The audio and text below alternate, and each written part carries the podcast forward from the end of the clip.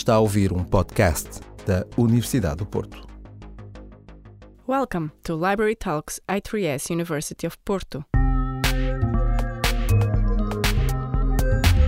Weekly, we'll meet researchers from all over the world. We'll know the stories behind the scientists and learn about their work in health science. Today's guest, Duncan Wilson, is like a fungi detective. But instead of crimes, he investigates how fungi have evolved different strategies to increase their competitiveness for nutrient acquisition. Thank you very much for being here with us. Pleasure. What drew you into this field of uh, the study of infections? Okay, so um, I studied microbiology in, in Glasgow University as my undergraduate, and um, this course was all about bacterial pathogens predominantly. Uh, but I had one lecture on a fungus called Candida albicans, and uh, I found the microscopic images of this quite beautiful to look at. Um, so I got a little bit of work experience in working with fungi uh, in my undergrad, and then I managed to get a PhD looking at signal transduction pathways in, in Candida albicans. And uh, that went fine, and so I, I moved to Germany, a town called Jena in, in central Germany, uh, to do a postdoc uh, with a professor called Ber Bernie Huber, who was a, a, very famous guy in the field of the study of uh, the virulence of this human fungal pathogen. And there I spent several years working on the general pathogenicity mechanisms of, of Candida albicans. So Candida albicans normally lives in our, our gut as part of the normal microbiota, which many people uh, have heard of, uh, but it's a fungus, it's not a bacteria, it's a, it's a fungus.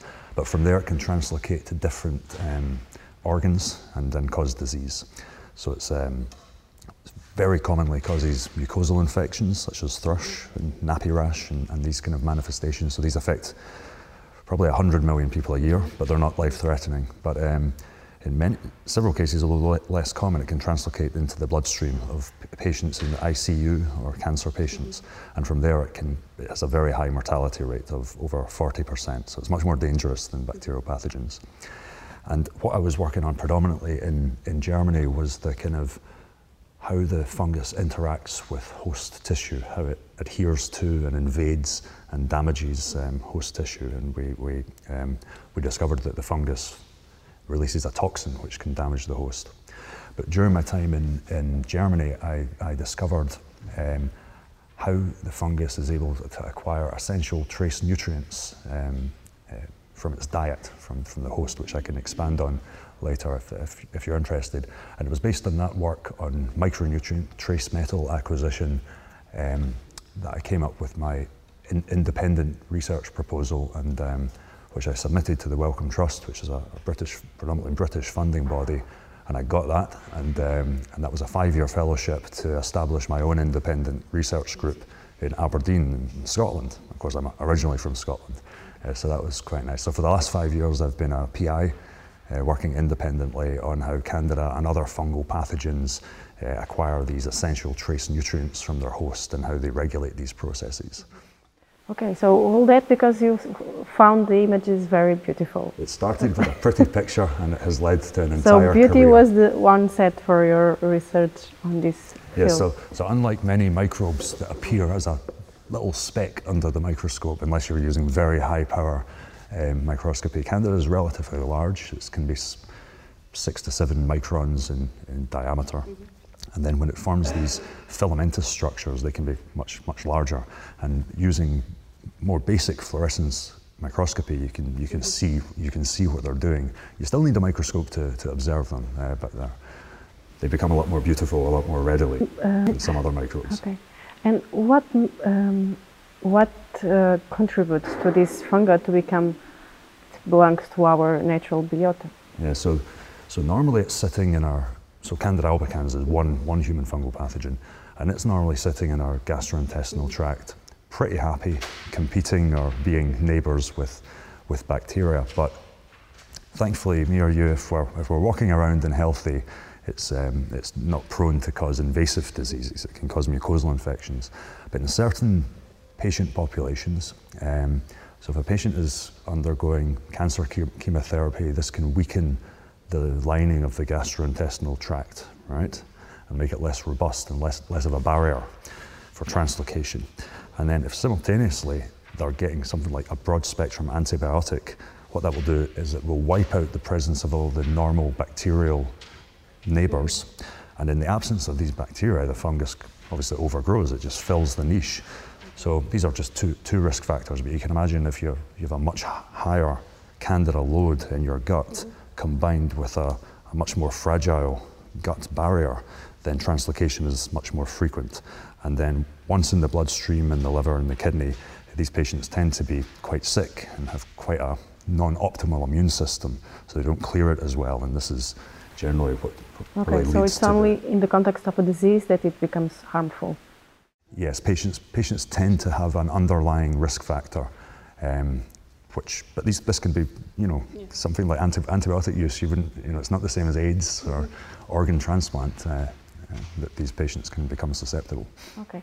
Uh, there, were there any key influencers for you at the time when you decided to uh, go on with this research topic? Um, like uh, papers, scientists? Well, par- par- particularly um, my time as a postdoc in Germany when I started to, to look at multiple aspects of, of Candida albicans biology. And this was, this was mainly down to my supervisor and mentor, uh, Bernhard Huber. And uh, he just had a very, a very nice angle on, on thinking about it, because science can be quite dry, right? And, and can be quite boring. But um, there are certain ways to look at it that make it quite interesting. And I, I found that quite inspiring. By the time I'd worked with him for a couple of years, uh, I realised uh, this would be a, a, good career to follow. And I realised that I think I had the capability to come up with the, the ideas. Because you need actually a lot of imagination to decide what, um, what element of Candida's biology to study. Because I mean, there's millions of things that you could do, and a lot of them are dull or unimportant. Mm-hmm. So trying to find something which is both exciting and important to its biology, I think that's that's the trick. Uh, to enjoying yourself, that's the excitement part, but to getting the money as well to do the work, and that's the importance and the excitement part. Okay, and do you manage to keep your work interesting and to keep that um, passion alive while running uh, your research group now? Or yeah. is the dull part took over? no, I think that well, I'm, I'm quite lucky. So I'm a, I'm a, re, a research fellow, right? Mm. So my, my salary is paid by the Wellcome Trust, so I can focus not exclusively, but main, mainly on research. And while it's true, I'm not in the lab as much myself, or very, very little, doing the actual experiments. what I've managed to build up in the 1st mm-hmm. two or three years of my fellowship is a really nice, wee dynamic team of, of four, four PhD students. So I meet, I try to meet with them at least once a week, and although I'm not doing the experiments myself, I'm guiding the, the, way these, these might go. And I'm actually seeing, for that reason, more data every week than I would have just working, working by myself. So that keeps the enthusiasm going, seeing, seeing something new almost on a, almost on a, well, a week, certainly on a weekly basis, seeing something that somebody's never seen before.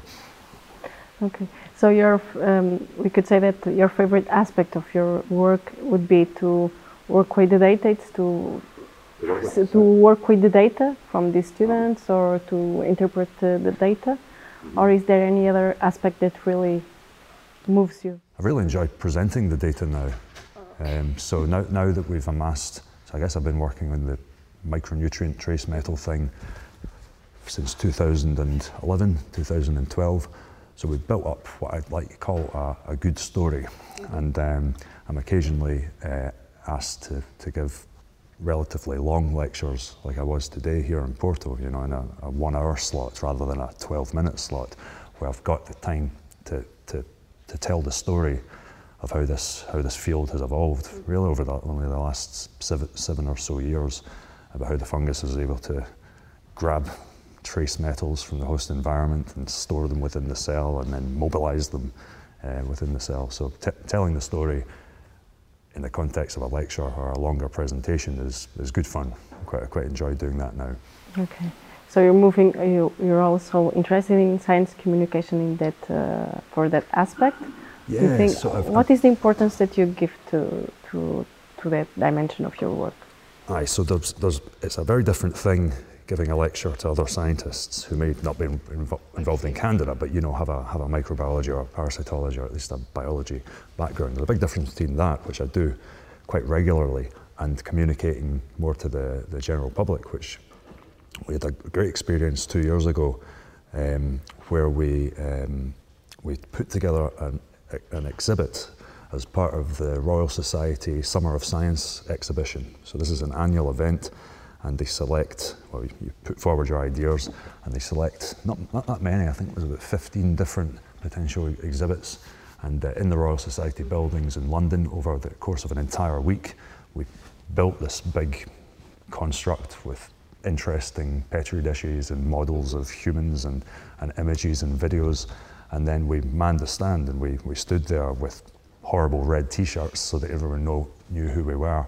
And I think the footfall of mainly members of the general public, it was free coming through over the week. It was something like 14 or 20,000 people that passed by. Obviously, not every single one came and stopped, talked to us, but we were talking to people every minute of every hour for for um, for seven days, I think it was. And that was quite a good experience to, to to talk with people from all walks of life, and school children, and you know scientists from other other fields, um, many of which had never really heard of the significance of what we worked with.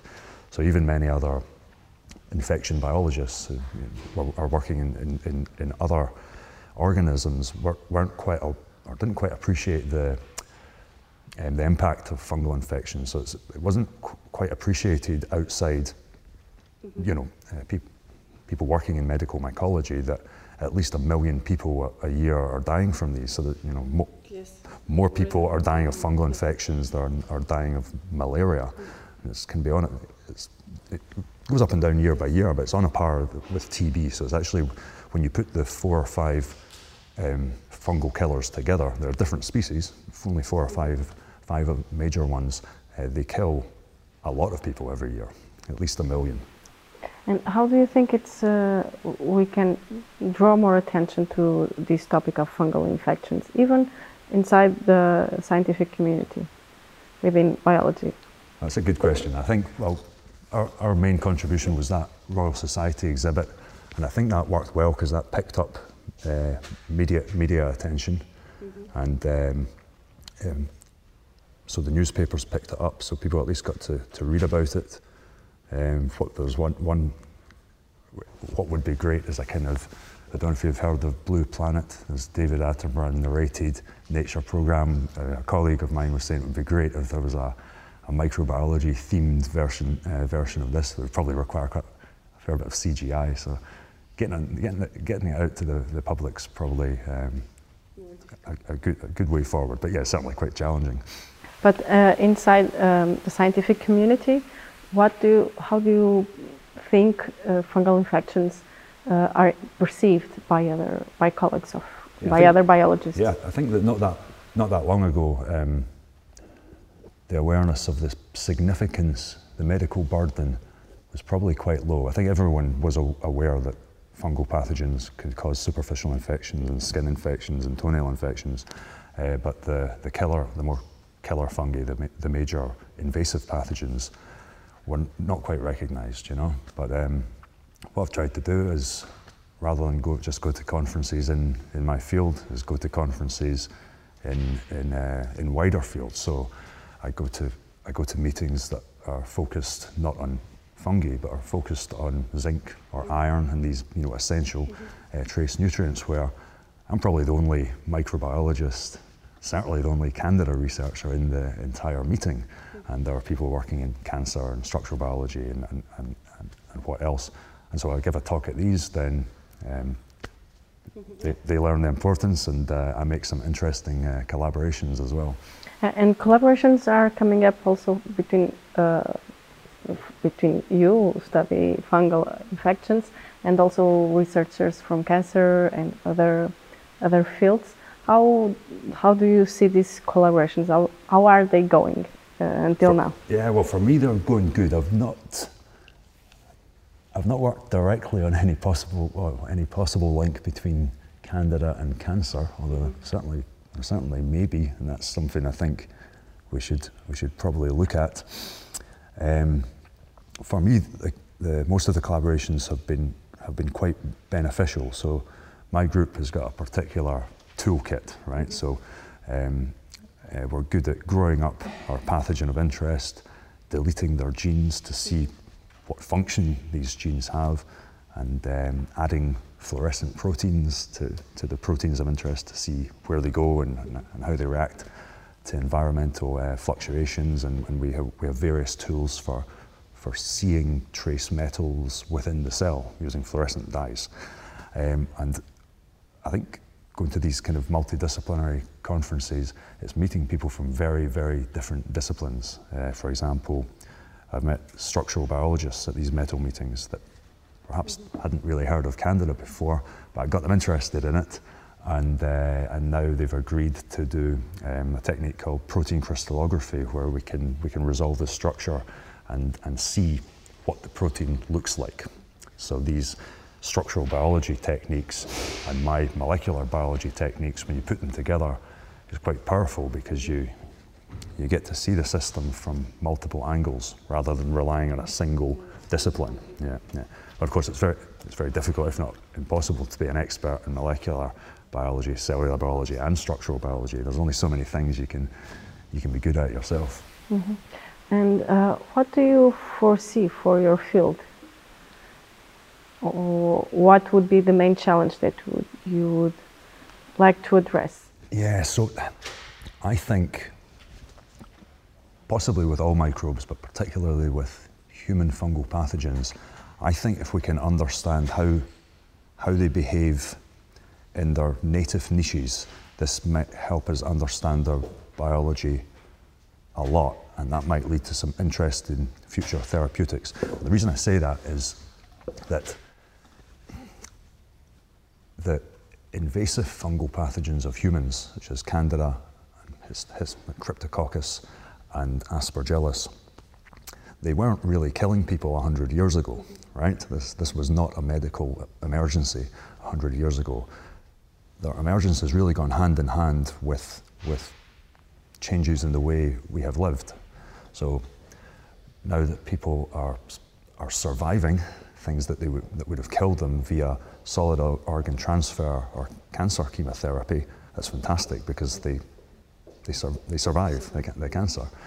Um, unfortunately, these therapies which are keeping them alive are, are making them susceptible to fungi. Yeah, and that goes hand in hand with the HIV epidemic, which um, has, has resulted in an explosion of cryptococcal meningitis cases. So this was really, this was, I don't think this was much of an issue uh, before the, uh, the explosion of, of HIV. So the point I'm trying to make is Aspergillus, for the most part of its millions and millions of years of evolution, has been growing in soil compost heaps, etc. Cryptococcus the same, and trees and, and soil and ca Candida species have been growing quite happily for the most part as, as commensal organisms. So I think if we can understand how they've evolved in, in these niches, this will help us understand how they have the mechanisms to infect so, so well.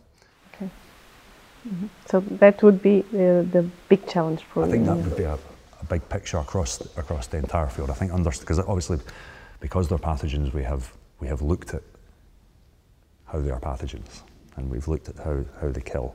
But actually they, they haven't in the long term, the evolutionary long term, they have not really evolved to be systemic pathogens of humans. They have evolved to grow in the soil and in the gut and, and this.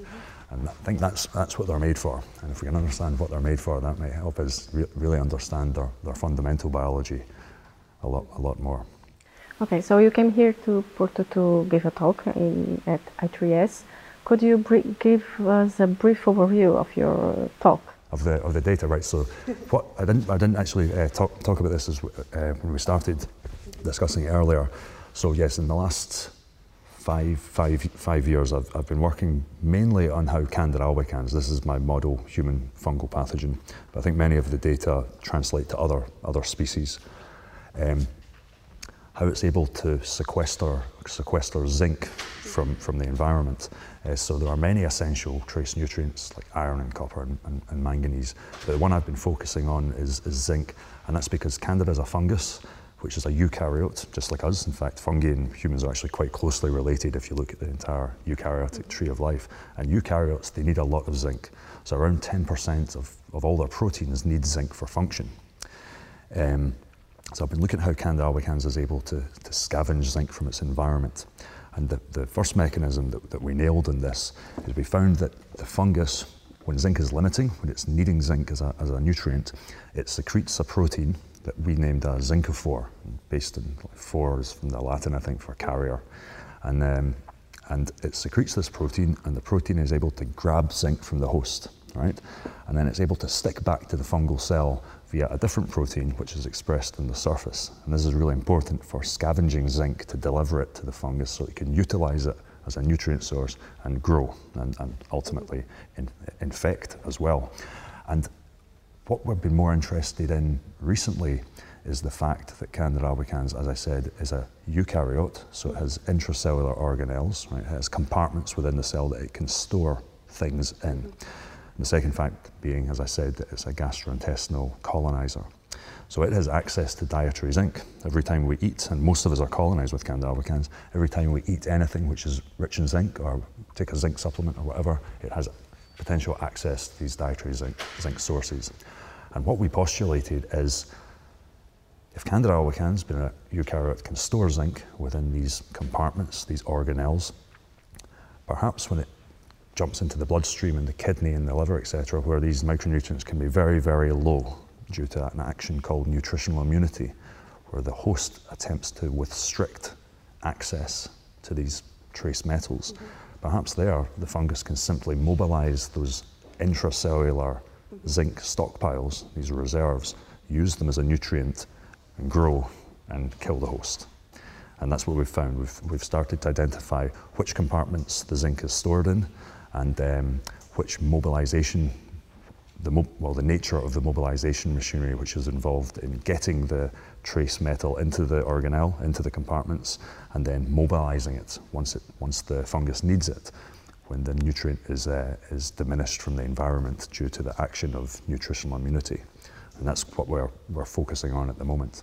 So you're trying to, um, to stop the fungus before it um, enters the cell, those compartment piles of nutrients. Well, here, well, here more the idea would be if we can, if we can prevent it from stockpiling the zinc in the first place, or if we can prevent it from mobilizing it, which is a distinct possibility because it uses a transport protein, right, which we could potentially drug to get the zinc out of the out of the organelles, and that would certainly diminish its virulence in, in animal infection models. At least we currently use um, wax moth larvae uh, to study pathogenicity in Candida albicans because they're, they're quite a simple, cheap model where we can, we can infect this invertebrate host and we can monitor its survival. So if we, um, if we infect with a normal Candida albicans cells, they will die over the course of so many days, depending on the conditions. And then if we knock out virulence factors or zinc transport machinery, that will be either completely abolished, survival will be 100%, or it will be delayed, you know, represent a kind of therapeutic window where, you know, maybe tr more traditional antifungals uh, could be used. Because at the moment, the, the antifungals in use, there's very few of them, and um, they don't seem to work. So in, in, the, in, in clinical studies, it looks like even if a patient is, is given first line, appropriate first line antifungal therapy, something that should work, their survival rate is still only 60%, right? Which is. and why is that? Why are those antifungi uh, they, working? They're, they're not working well enough in, in the host. So if we can find alternative strategies to uh, even slow down um, the, the virulence of the organism, that might be pretty beneficial to complement some of the, the conventional antifungal therapies, as I said, which very few exist. Okay. How would you describe yourself as a scientist? Quite a different topic. I don't know. Um, I, I enjoy it. I think this is the main thing. I don't think it's the kind of job that I would do if I didn't enjoy it because it is quite hard work. Um, yeah, I've, I've found a niche. I've found a niche that I like, and it's a niche, thankfully, not many people are working on, which means I've kind of got in at the. So you can grow. I can grow, and I've, I've been lucky enough to make several quite cool initial discoveries, which I think will sort me out for the next the next few years at least in terms of avenues of research uh, to follow. So science, or at least the type of science I do, is qu quite cool because you know you make you can make one novel observation and that just branches into mm -hmm. five or six new projects that you know you could have students and postdocs working on for the next five or ten years. Okay, and do, and do you imagine yourself doing any other thing but, but being a scientist? Not now. I mean, I've been a scientist since, I mean, I worked in a fruit shop and a sheet metal warehouse, in a nut and bolt warehouse, so a sheet metal uh, factory, workshop. I worked in a restaurant, that was all fine, but then I've been working as a Candida researcher ever, ever since then. Uh, so yeah, I don't really fancy going back to selling fruit and veg, however much fun, however much fun it was. Shop tend to be quite, quite cold in Scotland in the winter. So yeah, I think uh, I think I'll, I think I'll stick stick with this for the time being for sure. And how Forever. would you convince a young scientist to work with you or within your field? I would show them a picture of Candida. okay. That's a, that's a, I think that's enough to get you hooked because it's the the um, differential uh, differential fluorescence microscopy is, is the, the, name of it, right? And um, you can take what's called a monolayer of human cells. So this is just tissue culture, cell culture, uh, human cells are culture. You grow that as a, as a monolayer. You inoculate that with a Candida albicans uh, yeast cell, right? So it's a tiny little six micron across ovoid body. It will very quickly germinate these filaments, and over the course of the next 15 hours, it will form this beautiful ramifying microcolony, right? Which is almost almost visible by, by eye But down the microscope with a decent bit of power, mm -hmm. it forms a star shape, right? And what you can do is you can stain the human background with one color, right? And you can stain different elements of the, of the fungal filament with other colors. And it forms these extremely, really, genuinely, I mean, you, you obviously use these to interrogate the biology of the organism, but in the end, it is a beautiful structure. And uh, I think that's probably the easiest way to get somebody hooked in the first place um, before you go into the, the underlying uh, biology, which in itself is dead interesting as well. But I think an image is a good hook. Okay, we'll make sure to get an image to illustrate this interview. I, can, I'll, I'll, I can send you a couple of JPEGs, no okay. problem. Thank you very much for your time here. Thank and you. Uh, enjoy your stay. Thanks very much. Para ouvir mais, subscreva os podcasts da Universidade do Porto em notícias.up.pt.